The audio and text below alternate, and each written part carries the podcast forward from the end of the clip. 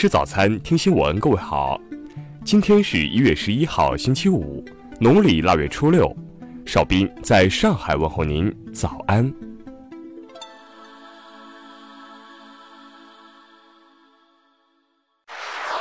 首先来关注头条消息。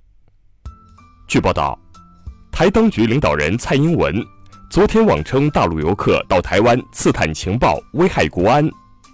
台媒称。在昨天参加台调查局举办的活动时，蔡英文声称，大陆人民每年有三百万人来台，有人意图做出不利台湾自由民主的事，有人会利用交流活动为掩护，刺探或搜集情报，渗透或吸收人员在台发展组织。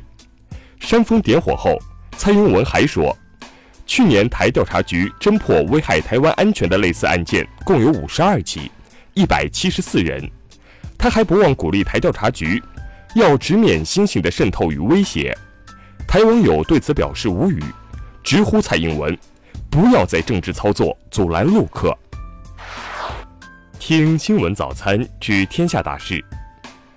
人社部昨天公布全国各地区月最低工资标准情况，其中上海月最低工资标准达到两千四百二十元，为全国最高。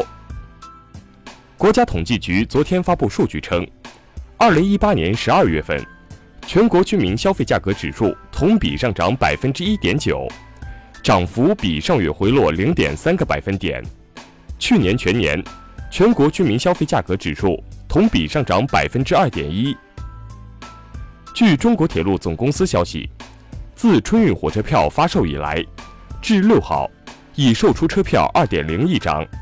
日均售出一千三百三十二点三万张。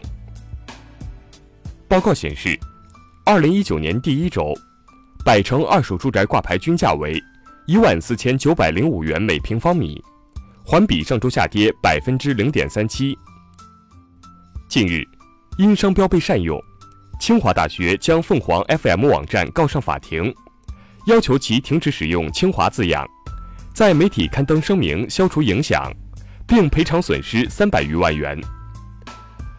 昨天，摩拜方面表示，由于和微信的合作期限届满，微信支付中的摩拜单车入口下线，摩拜用户仍然可以通过微信扫一扫或小程序使用摩拜单车。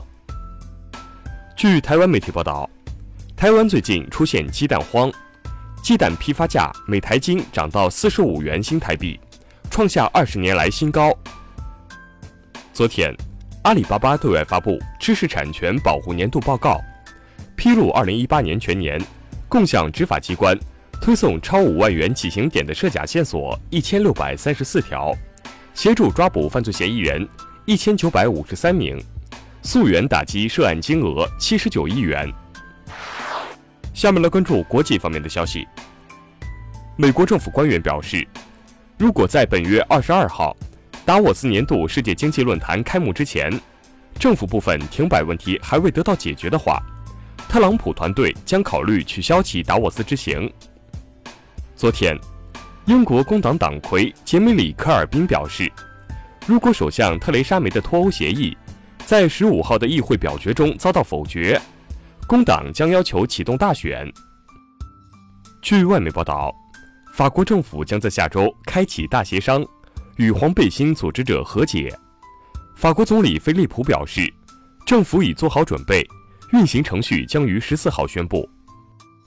美国储备联邦委员会九号公布的去年十二月货币政策会议纪要显示，美联储决策层官员对在低通货膨胀压力背景下进一步收紧货币政策保持耐心。据俄罗斯媒体消息，苏联最后一任最高苏维埃主席。阿纳托利·卢基扬洛夫九号逝世，享年八十八岁。欧盟九号宣布，将伊朗一个情报部门和两名伊朗人列入恐怖主义名单，从而予以制裁。对此，伊朗方面表示，将采取必要措施回应。当地时间九号，全球首富、美国电商巨头亚马逊的创始人 CEO 杰夫·贝佐斯宣布离婚。此举或将使前妻麦肯齐·贝佐斯成为全球身价最高女性。欧元区中央银行二零一九年将停止发行五百欧元面额的钞票，其中十七个国家将在一月二十七号前结束大面额钞票的发行，德国和奥地利截止日期将延长到四月二十六号。下面来关注社会民生方面的消息。贵阳十九岁女孩隆鼻手术后死亡事件又有最新进展。日前，贵州利美康整形医院工作人员表示，医院已对女孩家属方面进行补偿，具体金额不便透露。近日，湖北十堰一名男子四处偷盗摩托车，还开着车全程兜风后再变卖，最终该男子在旅馆内被抓获。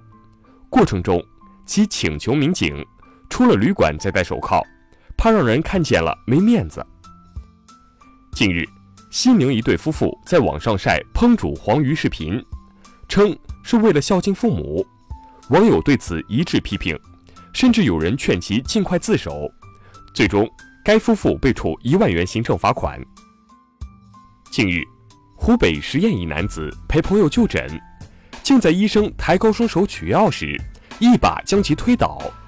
当地警方发布通报称，该男子因不满诊疗行为殴打医生，现已被刑拘。贵州青年付鹏飞在入伍后因怕苦怕累，以种种理由拒服兵役。当地征兵工作领导小组日前通报对其九条处理决定，其中个人户籍服役栏备注“拒服兵役永久”字样。最后来关注文化体育方面的消息。据国家企业信用信息公示系统显示，天津权健足球俱乐部完成工商更名手续，正式更名为天津天海足球俱乐部。韩国文化体育观光部第二次官罗泰刚九号召开发布会，对韩国短道速滑名将沈石溪控告前国家队教练赵宰范性侵一事表示遗憾，承诺将全面检讨相关制度和对策。近日，国家电影局启用了新版龙标，龙标片头的“国家新闻出版广电总局电影局”已经正式变更为国家电影局。据外媒消息，第九十一届奥斯卡颁奖典礼将不再采用主持人，而以选择一系列 A 咖明星在关键节点作为串讲人的形式取而代之。以上就是今天新闻早餐的全部内容。请微信搜索 xwzc 零二幺，也就是新闻早餐拼音首字母再加数字零二幺。如果您觉得节目不错，请在下方拇指处为我们点赞。一日之计在于晨，新闻早餐不能少。咱们明天不见不散。